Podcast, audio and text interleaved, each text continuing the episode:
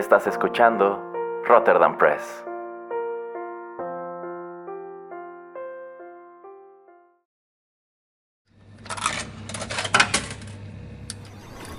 Los videojuegos han deleitado tus sentidos en la pantalla y ahora lo harán en la radio a través de su música.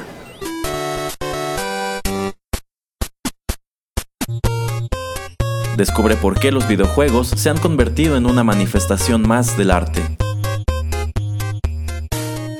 Inserta una moneda y acompáñanos. Esto es 8 bits.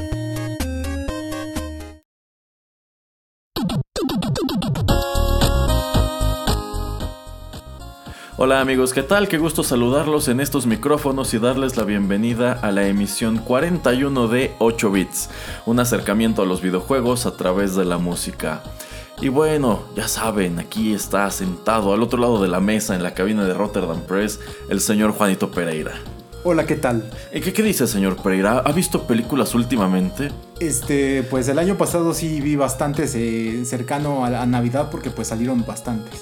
Se nota porque en realidad la temática de este programa se le ocurrió al señor Pereira como pretexto, ya que pues en diciembre pasado nos lanzamos a ver la primera gran adaptación al cine, el primer largo, gran largometraje inspirado en uno de sus superhéroes favoritos que es Sirenoman, acompañado por su fiel chico Percebe.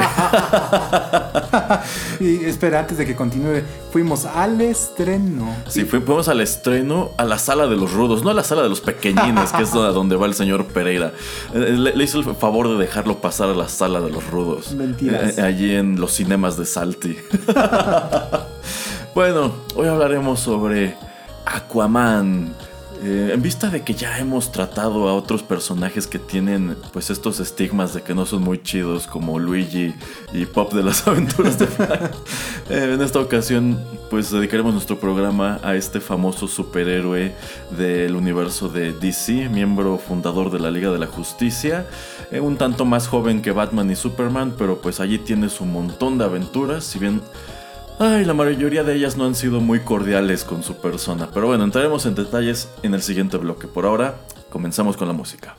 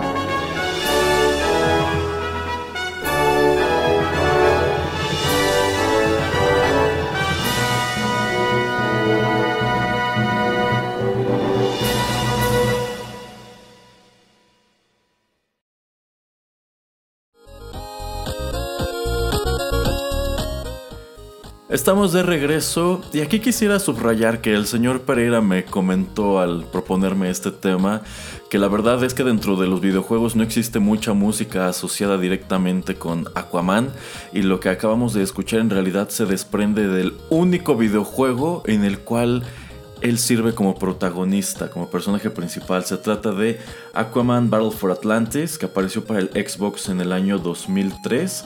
Eh, lo que acabamos de escuchar es el tema del menú principal. Que para que lo mejor que hay de música en el juego sea la del menú principal es porque lo demás debe estar horrible. No, más bien lo mejor del juego es la música. Ah, lo mejor del juego es la música. Seguro que sí. Eh, dato interesante, la banda sonora de este juego fue escrita por Tommy Talarico, uno de los pues, más famosos compositores estadounidenses de este género, eh, pues quien de unos años para acá ha tenido bastante éxito con el acto de Video Games Live, el cual pues ahora que lo pienso en más de un año de programa jamás hemos traído aquí. Y estaría padre en algún momento hacer un programa dedicado a Video Games Live. Pero bueno, sí, este título del año 2003 es el único videojuego de Aquaman. Hay otros en donde aparece como personaje secundario, pero este es el suyo. Este es el bueno. Entre comillas. Entre comillas. Y pues sucede que muy fiel a esta imagen pues desfavorable que pesa sobre Aquaman Battle for Atlantis es considerado uno de los peores videojuegos jamás desarrollados. Eh, equiparable a otro título muy lamentable que apareció unos años antes que es Superman 64. de hecho, yo diría que eh, pues este juego es a Aquaman lo que Superman 64 fue al último hijo de Krypton. Así es. ¿O no, señor Pereira? Sí, exactamente. La recepción de este juego de Aquaman fue malísima, o sea, no tiene ni el 20% de aprobación se pelea el lugar más ínfimo, el peorcito de los lugares de los juegos basados en personajes en DC. Como dice Erasmo, obviamente cuando es el personaje principal, o sea, su aventura solo. Y pues eh, yo creo por esto también nunca lo hemos visto. Yo creo que ahora con la película yo creo veremos una Aquaman en otra, de otra visión también ya platicaremos de otros juegos donde ha aparecido y donde se ve este personaje. Eh, si le echan un poco de coco y pues eh, yo creo que económicamente es viable hacer un buen juego de Aquaman hoy en día. Antes no, pero hoy en día yo creo que sí. Sí, la verdad yo siempre creí que a Aquaman le hacía falta una adaptación que lo tratara con justicia, porque pues este es un personaje que vaya que sufrió en los años 60 y en los años 70. Aquaman eh, fue creado en 1941 por Paul Norris y Mort Weisinger. Eh, y bueno, un easter egg del cual me enteré precisamente esta mañana es que James Wan, el director de la película de Aquaman, eh, subió a su Instagram una imagen en donde muestra este tridente del rey Atlan. y en este tridente, muy al estilo de lo que ocurre con las espadas del Señor de los Anillos, hay, inscripciones. Entonces allí revela que él ordenó que crearan un alfabeto atlanteano para la película. Y la inscripción en el tridente es, son los nombres de los creadores de Aquaman. Qué chistoso. Sí, qué chistoso. Digo, esa inscripción no se ve en la película, la verdad. Pero pues qué padre que para el prop hayan decidido echarle ganas, que es algo que me gustó. Yo se notó que a Aquaman le echaron ganas. Eh, y bueno, allí lo tienen un detalle pues ínfimo pero muy significativo. Y Aquaman aparece eh, primero como un personaje secundario, no es hasta tiempo después que comienza a tener sus propios títulos, quizá partiendo del hecho de que pues cuando hablas de este personaje que es el rey de Atlantis y sus poderes consisten en comunicarse con la vida marina y aventar burbujas y, y ya, y poder como que manipular el agua, eh, pues de pronto como que es un tanto difícil desarrollarle un carácter, pero pues eso sí, también tiene su buena dosis de enemigos, si bien no son de ninguna manera tan famosos como los de Superman y Batman. Pero son icónicos, ¿no? Como también ya vimos en la película Black Manta. A mí me encantó Black Manta en la película. ¿eh? Ajá, y como personaje cuando también lo lees en los cómics, sobre todo en en la de la de Flashpoint en la historia eh, donde bueno se desarrolla un poquito más. Creo, creo, que es en la sección de Batman un cómic que es solamente de que se enfoca un poco en Batman pero también trae una sección de, Aquaman. Bueno no es de ah, ¿cómo se llama? Deathstroke. En esa parte eh, lo desarrollan muy bien y te ponen a todos estos personajes de pues de, de Atlantis. Es muy chido la verdad. Entonces yo creo que por eso te digo que sería muy padre que viéramos un juego donde tuvieras a todos los villanos de, Aquaman pelear contra él. Exacto. Eh, fíjese, señor Pereira, que yo no tenía idea hasta ver la película que Black Manta fuera un personaje tan. Pues con tanto fondo tras de sí.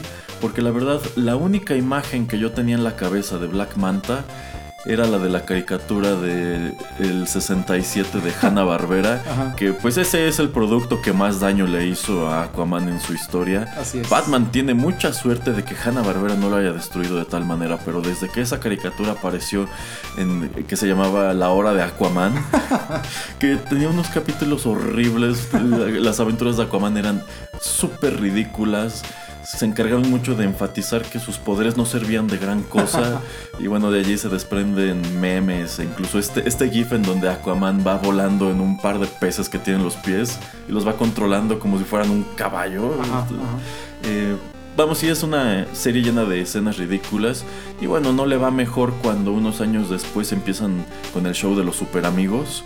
Que pues básicamente agarró todo este sentimiento campi y lo multiplicó y lo extendió a toda la Liga de la Justicia, al grado que pues es un show recordado como un producto infame por los fans de esta casa de cómics. Y durante los años 80 DC tuvo que trabajar bastante y con mucho éxito pues para reivindicar a sus personajes que pues fueron víctimas de lo que comentábamos en el programa de Stan Lee, que en los años 50 el gobierno de Estados Unidos se pone a regular a los cómics porque en ese momento los cómics se convierten en los enemigos de la juventud, como sucedería con los videojuegos después. Y pues todos los personajes empezaron a volverse estas versiones campi de los años 60 y 70. Y, pero en el caso de Aquaman fue considerablemente grave, al grado que, pues por lo regular en la cultura popular, uno encuentra pues muchas representaciones de Aquaman como un personaje inútil, que no tiene poderes chidos y pues a nadie le interesa y nadie lo quiere. Ok, vamos con otro tema musical.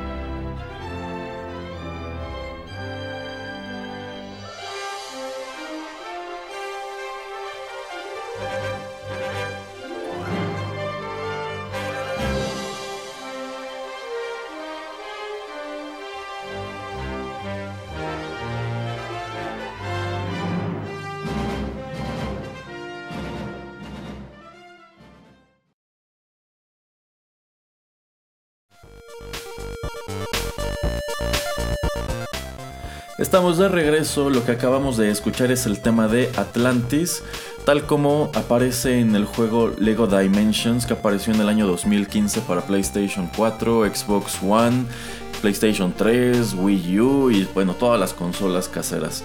La música de este juego fue escrita por Ian Livingstone y bueno, este título yo considero que dentro de la familia de juegos de Lego, pues sin duda es uno de los mejores y también más ambiciosos porque pues este sí reúne un montón de personajes. ¿De, cuántas franquicias, señor Pereira? De alrededor de 30 franquicias, desde Los Simpson hasta El Señor de los Anillos, Los Cazafantasmas, este Parque Jurásico, Los Harry, Harry Potter, así montón y montón, así es, como dices, súper ambicioso y también vendieron muchos DLCs que expandían más este universo.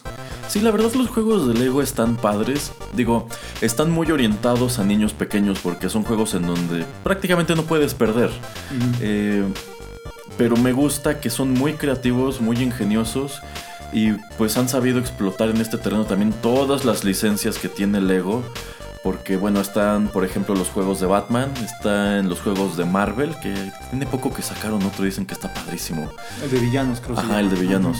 eh, tienen Star Wars, tienen a los Simpson y pues algo que se me hace también muy chido de la producción de estos juegos es que pues a menudo traen a, actores de doblaje que están muy relacionados con eh, los personajes en sus franquicias originales. Por ejemplo, en este juego de Lego Dimensions un personaje es Homero Simpson y es Dan Castellaneta quien hace la voz en el, en el juego.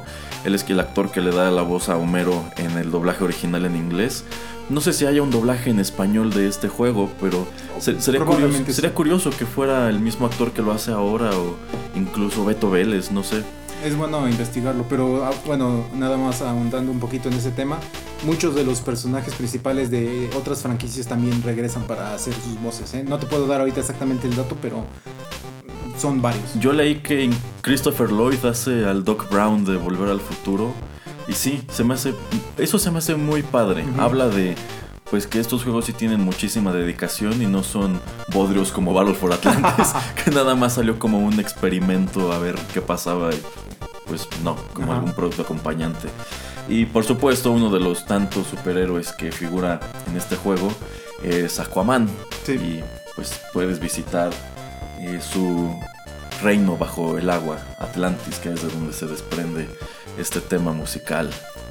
Eh, pues retomando el tema de Aquaman, sí, sin duda sufrió bastante después de los años 70 y yo considero que muchos esfuerzos de DC por reivindicarlo no han sido muy fructíferos. Yo considero que el mejor de todos ellos, hasta antes de la película que acaban de estrenar en diciembre, fue la versión de Aquaman que apareció en, en, la serie animada de Justice League Unlimited, que es en donde se empezó a manejar esta imagen de un Aquaman muy badass, muy masculino, que aparece con el cabello largo, eh, con barba, eh, y que no tiene una mano, sino que tiene un arpón. Y la historia de cómo pierde esa mano está chidísima. Que de hecho en el juego de Atlantis Battle, bueno, Battle for, uh, for Atlantis, eh, así está el personaje con el cabello largo, con la barba y, no tiene no tiene un brazo, tiene una eh, esto que estoy diciendo, el gancho o arpón. Un, arpón, ajá.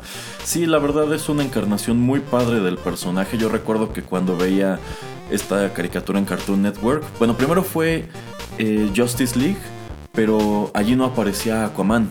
De hecho, el elenco de personajes estaba muy limitado, que eran Superman, Batman, Wonder Woman el detective marciano y Hawkgirl. Hay linterna verde eh, Stewart, John Stewart. Pero en Unlimited, Unlimited es padre porque ahí se agarraron un montón de personajes de DC, muchos que ni siquiera eran famosos ya. Algunos de ellos apenas se dieron a conocer para los más jóvenes a través de esta serie. ¿Estaban los gemelos fantásticos? los gemelos fantásticos son de esos que jamás han regresado más que para la película de Lego Batman, que sí tienen su cameo. Pero bueno, para quien no lo sepa, los gemelos fantásticos fueron creados por Hanna Barbera para la serie de los super amigos. No aparecían en DC antes y no han aparecido después porque pues igual se quedaron con ese estigma de que eran personajes horribles de anillos de los gemelos fantásticos, actívense. ya decían en qué se querían transformar, ¿no? Em, pero eh, en Justice League Unlimited hay un arco que está dedicado a Aquaman. No sé, no sé exactamente por qué, pero es cuando te lo encuentras en esa versión que gustó bastante, porque pues ¿qué era la, ¿cuál era la versión de Aquaman que todo el mundo recordaba? La de Hanna Barbera, con su trajecito naranja y verde y su peinado pues muy de los años 60, eh, hasta como con chapitas. Muy relamido el muy, muy, relamido. Y por supuesto siempre acompañado por Aqualad, que era un inútil.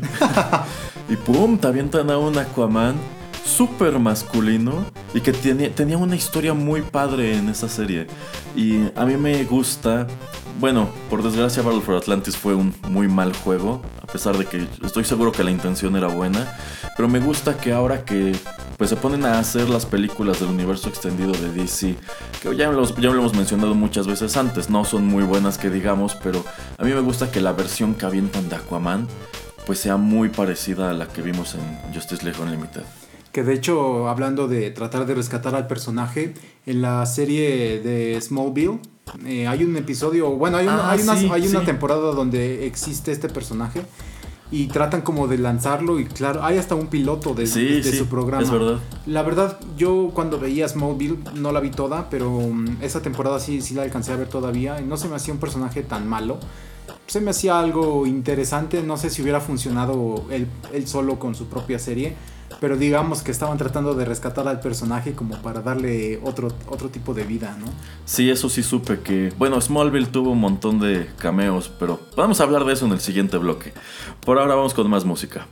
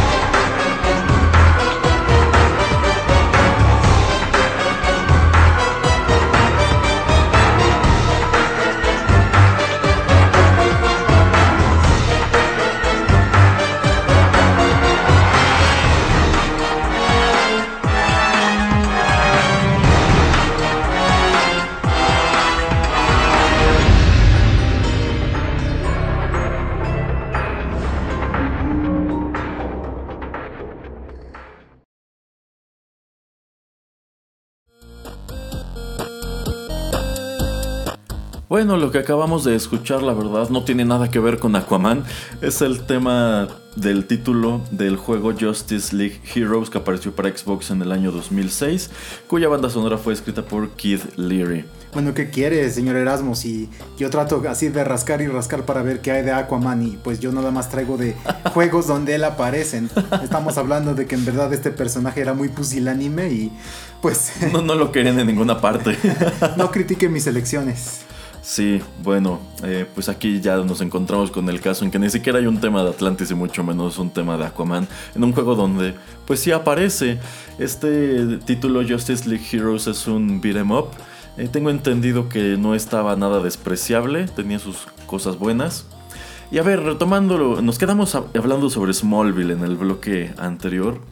Eh, sí, Smallville tuvo un montón de cameos de varios personajes del universo de Superman y también pues del universo de DC. Eh, durante mucho tiempo se manejó que este actor que hacía Clark Kent en la serie, cuyo nombre se me escapa, eh, pues... Tom Welling. Tom Welling eh, sería un excelente candidato para una, un relanzamiento de las películas de Superman. Ajá, o también querían que regresara ahorita que Super Niña tiene muy buen programa. Querían que en lugar de que pusieran a un nuevo Superman, que él regresara. Pues estaba difícil porque ahora Tom Welling está bien gordo. Ah, bueno. Pero es lo que los fans estaban pidiendo. Sí, sí, sí, yo lo sé. Incluso, este, pues tengo entendido. Digo, a mí no me encantaba Smallville. La verdad vi como las primeras dos temporadas. Saludo, Kirsten Crook. Le mandaría saludos a la otra, pero creo que está en la cárcel. creo que tal vez fue exonerada, pero esas son otras cuestiones. Bueno, bueno. Este, no me gustaba que era muy melodrama adolescente combinado con show de superhéroes, pero de que había muchos guiños a los cómics, lo sabía. Todos los programas que ahorita también están es lo mismo. A, mí, de hecho, Michael Rosenbaum me gustaba mucho como Lex Luthor y él al mismo tiempo estaba haciendo la voz de Flash en las caricaturas de DC de eh, Cartoon Network. Qué interesante. Ajá. Eh, y yo recuerdo el episodio de Flash que a mí me gustó. Recuerdo que apareció Doomsday, que ese estaba espantoso. se sacaron una justificación malísima para decir, ah, está Doomsday también. Había otro capítulo de Supergirl. Eh, y, por supuesto estaba el de Aquaman. La verdad jamás, jamás he visto el piloto, pero se me hace muy curioso como de todos los personajes que pues aparecen como invitados o incidentales en Smallville, al único que se les ocurre aventarlo es a Aquaman. La verdad no sé si el actor que lo hizo haya tenido mucho jale en ese momento o quisieran pues promoverlo o impulsar su carrera, pero pues qué curioso, ¿no? Que se hayan aventado a decir hagamos una serie o intentemos hacer una serie de Aquaman antes que una de Flash, cuando de hecho ya tenía el antecedente de la serie de Flash de los años 90 que por lo menos cuando la pasaban en el 4 los domingos a mí me gustaba. Eh, creo que mm, también, bueno, como hace 7, 8 años, antes de que tuvieran la idea de hacer su DCEU, el universo de películas de DC, eh, también trataron de hacer una serie de Mujer Maravilla. No me acuerdo el nombre de la, de la chica, creo a, Adrián Paliki o algo así. Es una chica que sale en, ah. John Wick. Ah, sí. Es la asesina, no me acuerdo exactamente su nombre. También ella sale en Agents of Shield. Hay hasta fotografías. Se ve bastante chida, pero es, es eso, es siempre tratan como, no sé, de, reinventarse o de buscar qué personajes pueden pues funcionar. Y como decías, la serie de Flash a mí también me gustaba cuando pasaba, yo la veía. Sí, e incluso tengo entendido que la serie de Flash que están haciendo ahora en, en The CW, eh, por lo menos en Estados Unidos ha tenido mucho éxito.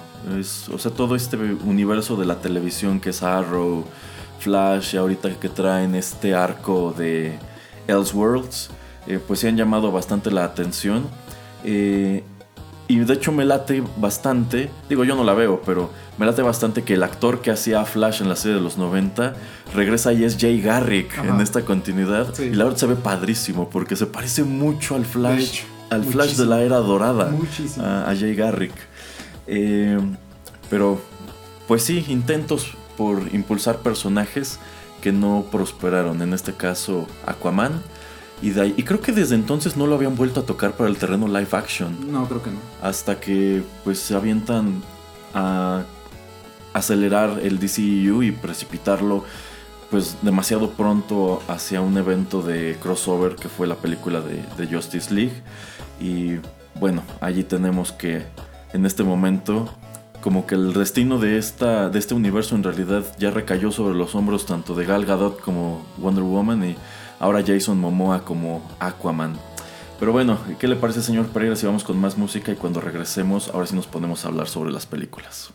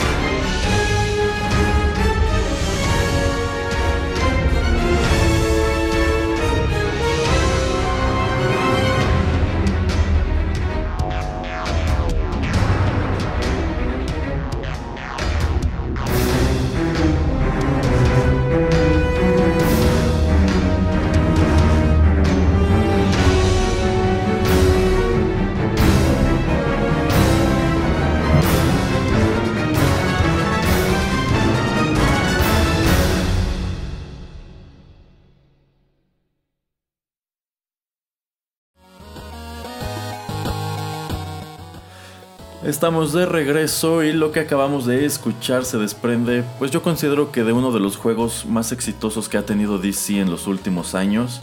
Eso fue el tema de Atlantis Main Hall, tal como se escucha en Injustice Gods Among Us, que apareció para el PlayStation 3 y Xbox 360 en el año 2013. La música de este juego fue escrita por Christopher Drake, Dean Gris Felder, Chris Velasco y Sasha Dicchian. Eh, Injustice. Bueno, Injustice fue tan exitoso que hasta la fecha siguen haciendo el cómic. Este es un juego de peleas. Eh, pues muy al estilo de Mortal Kombat. De hecho, en realidad es un rip-off de Mortal Kombat 9, pero con los personajes de DC, porque este es un juego desarrollado por eh, NetherRealm Studios, que es pues la división de videojuegos de Warner Brothers, que son quienes tienen la licencia de los personajes de DC. Eh, y tienen esta idea inspirada en un episodio muy específico de Justice League Unlimited de hacer un juego de peleas eh, utilizando solamente a los personajes de este universo. Ellos eh, venían muy fuertes, en realidad este estudio lo constituyen para relanzar Mortal Kombat, por eso lleva ese nombre, NetherRealm Studios, y hacen Mortal Kombat 9 que fue muy bueno, ese es el que revive la franquicia porque como del 4 hasta el 8 habían sido juegos espantosos y súper, eh, bueno, nada memorables. Y por allí habían hecho un crossover que la verdad me pareció ridículo, que se llama DC vs. Mortal Kombat, en donde literalmente es eso. Crean una historia en donde los dos universos se, pues, se unen y tienes escenarios súper ridículos como Batman haciendo fatalities. Eh, la historia era muy mala, muy muy mala. Tengo entendido que la experiencia de juego no tanto, pero pues ahí estaba el antecedente. Y deciden aprovechar el, el momentum que les da Mortal Kombat 9 para lanzar Injustice. Que, bueno, la idea parte de un episodio de Justice League Unlimited en donde la Liga de, los miembros de la Liga de la Justicia asoman a un universo paralelo en donde existen los Justice Lords, que son versiones totalitarias de ellos mismos que pues controlan el mundo y digamos que lo han convertido en una especie de utopía, si bien los métodos empleados son súper cuestionables y da pie a unas la verdad es un episodio muy padre, tiene unas paradojas muy interesantes cuando, por ejemplo, se encuentran los Supermanes y los Batmans. De hecho, las interacciones entre, entre los Batmans están muy chidas. Y e, e Injustice va prácticamente de eso. En un universo paralelo, eh, Joker mata a Lois Lane y al hijo de, Superman. Y Superman en respuesta asesina a Joker en, eh, en frente de Batman y Superman se convierte como una especie de dictador del planeta, auxiliado por varios eh, pues, superhéroes, mientras que Batman y otros personajes emprenden una resistencia en su contra. Y digamos que la Liga de la Justicia de nuestro mundo asoma a esta realidad y viajan a su universo a tratar de ayudarlos a detener a Superman que muy erróneamente se ve un poco de esto en la gran película que Erasmo adora ah. de Batman contra Superman en uno de los sueños de su querido Batfleck. Efectivamente, algo que pues dio a entender la película de Batman v Superman es que estaban tratando de llevar la historia hacia Injustice. En esta escena en donde Bruce Wayne tiene una visión que no te queda claro si es sueño o de plano asomó al futuro, en donde pues hay parademons en la Tierra y lo detienen y el Superman parece haberse apoderado del mundo y aparece Flash del futuro de, you have to find us y, demás. Son escenas súper pues súper forzadas, o sea, no, tiene nada que ver. Y yo y, a mí es lo que me dejó, que están tratando de, de precipitar esto hacia Injustice. Todo parece indicar que ya no será el caso. Qué bueno. Por eh, ahora, qué bueno. Ajá, por ahora. Pero bueno, para acompañar la popularidad del videojuego, eh, DC comenzó a publicar el cómic de Injustice, que también ha sido muy exitoso. La verdad a mí no me gusta porque, en primer lugar, tiene una cantidad aberrante de personajes y siento que es una historia que están tratando de forzar demasiado. Em, bueno, la están manteniendo viva yo pienso que porque vende. Y porque el juego, el segundo juego también fue exitoso. Pero pues sí, es, es, una, es uno de los productos más interesantes que tiene DC en el ramo de los videojuegos hasta ahora. Eh, y bueno, por supuesto que uno de los personajes que aparecen allí es Aquaman. Sí, tan famosos son estos juegos de Injustice que el segundo, pues hay muchos torneos eh, alrededor del mundo. Hasta los premios son más o menos de 100 mil dólares y así. Y, en México, por ejemplo, el canal principal de ESPN está poniendo los, los torneos. Como ¿A tratando de transicionar. Que, pequeño comentario, cuando yo traté, dije pues por curiosidad lo voy a ver, lo vi hace no sé como un par de meses en la tele. Dije le voy a dejar no, que ya vamos a la final. Y para llegar a la final se tardaron como 15, 20 minutos y que aventaron comerciales. Y entonces es cuando me acordé, ¿por qué no veo este tipo de entretenimiento en la tele? Y mejor voy a buscarme el streaming y lo voy a ver así, porque malísimo, ¿eh? malísimo. Pero bueno, nada más como, como dato curioso. Vaya, eso sí no tenía idea que fuera tan popular que había torneos que pasaban en la televisión.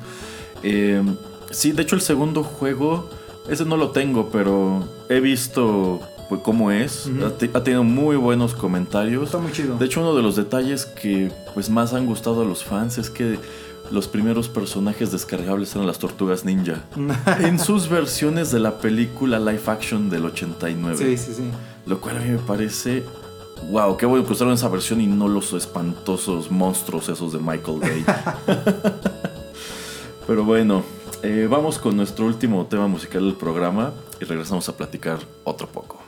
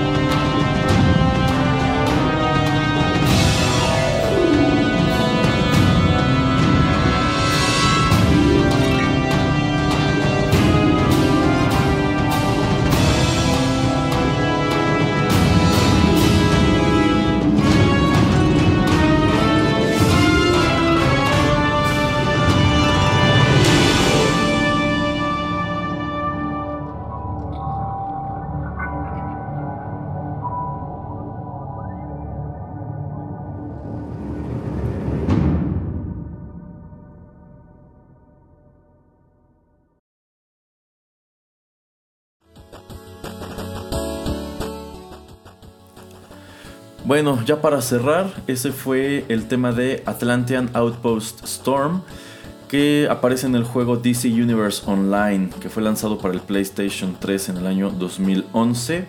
La música del juego fue escrita por Gerard Marino y Chad Mossholder.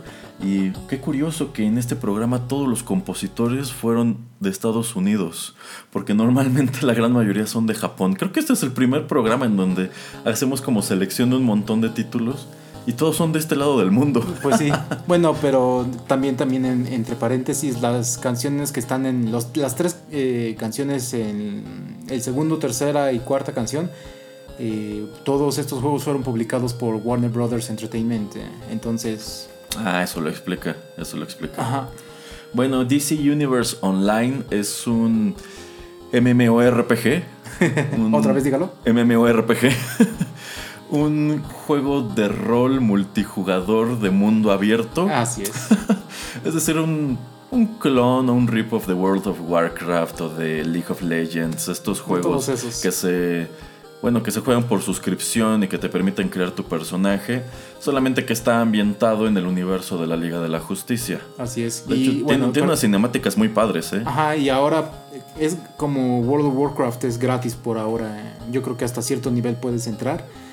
Lo chido de este juego era cuando había mucha gente que lo jugaba. Digo, ahorita es menos, pero por lo menos se ve que todavía le siguen invirtiendo al juego. Las gráficas son mejores, este, tratan un poquito de mejorar los personajes tú creas a tu propio personaje y tienes así infinidad, pero literalmente infinidad de opciones para ahora sí hacer tu personaje que se vea súper diferente a, a, cualquier otra persona que está jugando. Que eso se me hace muy chido porque pues se supone que te quieres diferenciar de los demás, ¿no? Entonces, este tipo de juegos me gustan, se me hacen...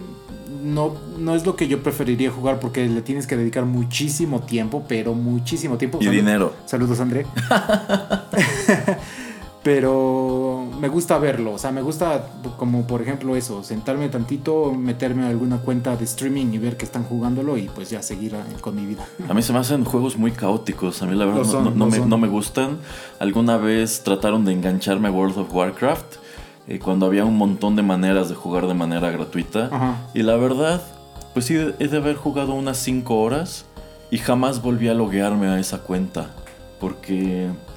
Mmm, son juegos demasiado grandes y que la verdad por lo menos a mí no, logró atraparme nada de la historia ni del gameplay ni demás. Eh, o sea, está padre que puedes interactuar con gente de cualquier parte del mundo. O sea, haces tu guild o haces tu equipo y pues tú estás en México y a lo mejor estás jugando con alguien de China, de Alemania, de Francia y de Sudáfrica. Eh, eso, eso está padre, pero no sé, quizá en este aspecto soy un jugador mucho más conservador que quiere su consola con su controlito y nada más jugar de un jugador o que de pronto venga el señor Pereira y meterle una pela en Injustice. Pero bueno, este, ya para terminar, eh, pues sí, eh, quedó claro con Batman v Superman que querían arrojar la historia hacia Injustice. Pero la mala recepción de esa cinta y de la que les siguió, que fue Justice League, pues yo siento que le dieron en la torre a ese universo por las pésimas decisiones que hicieron con los guiones. De, en primer lugar, aventar este guiño de Injustice, luego matar a Superman en su segunda película, luego, eh, pues, querer meter a fuerza a toda la Liga de la Justicia en la cuarta película del universo.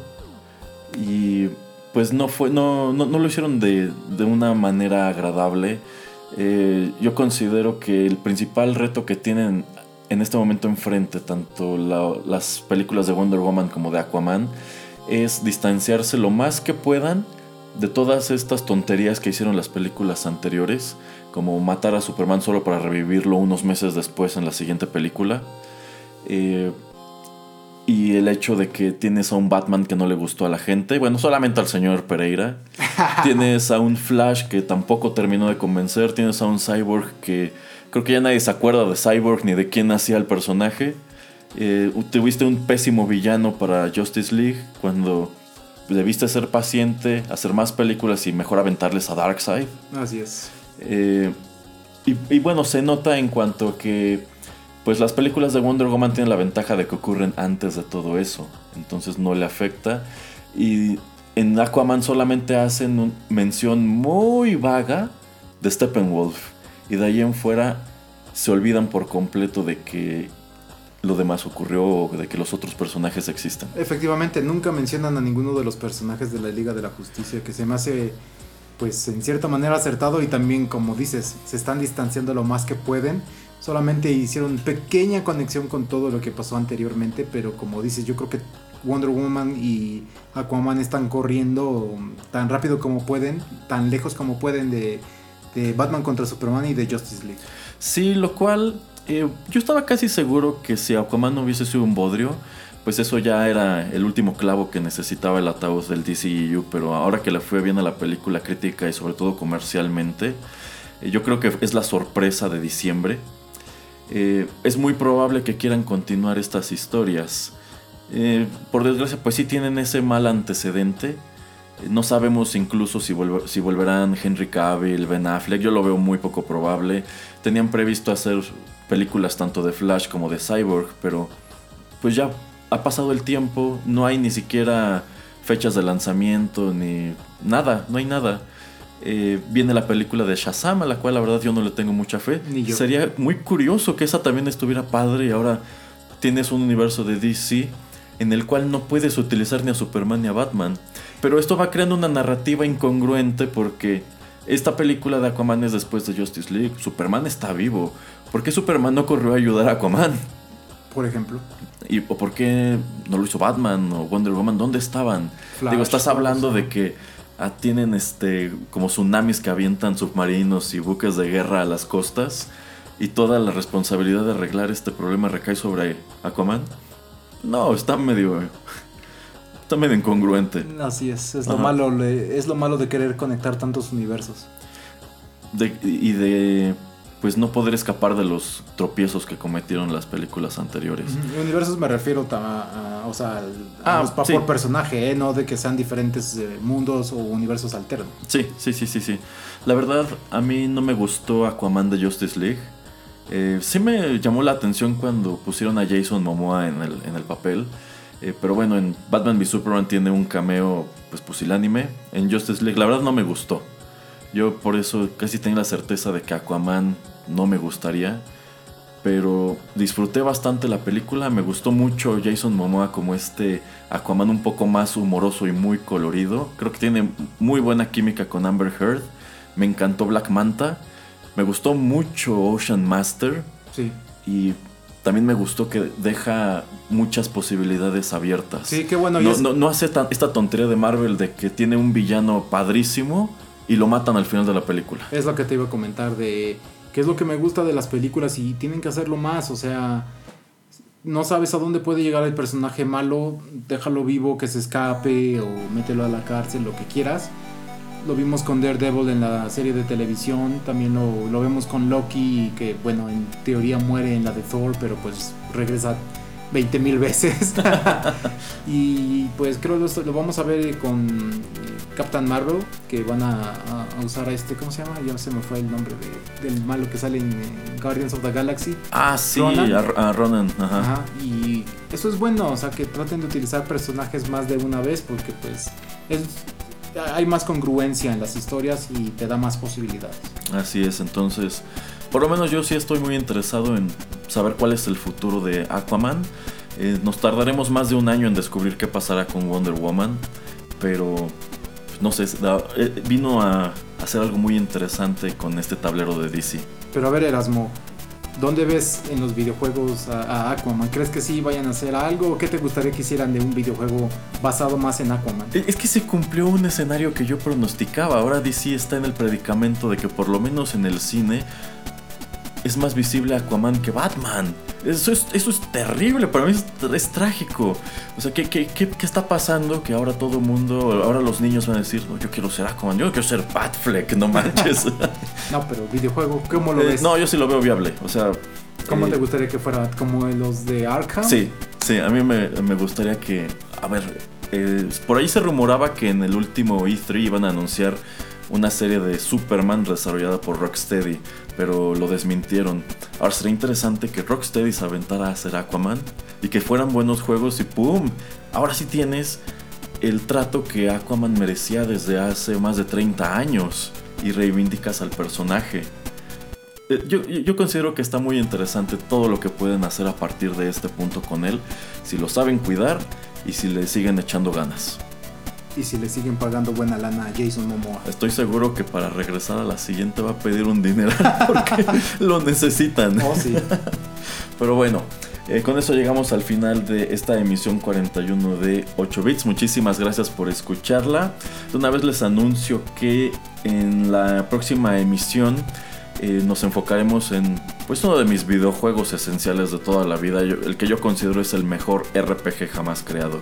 Estamos escuchando la música de Chrono Trigger con un twist muy especial, así que estén al pendiente. ¿Algún último comentario, señor Pereira? No, pues eh, gracias por escucharnos y ojalá que cuando vieron el título de este programa no hayan huido tan rápido como, como Aquaman y como Wonder Woman huyen del DCEU. Exactamente. Atlantis Forever.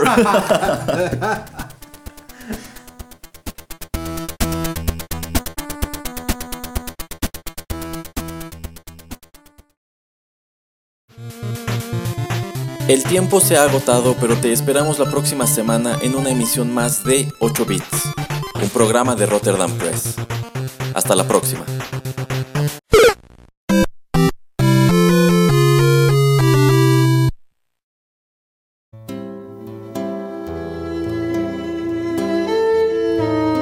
Estás escuchando Rotterdam Press.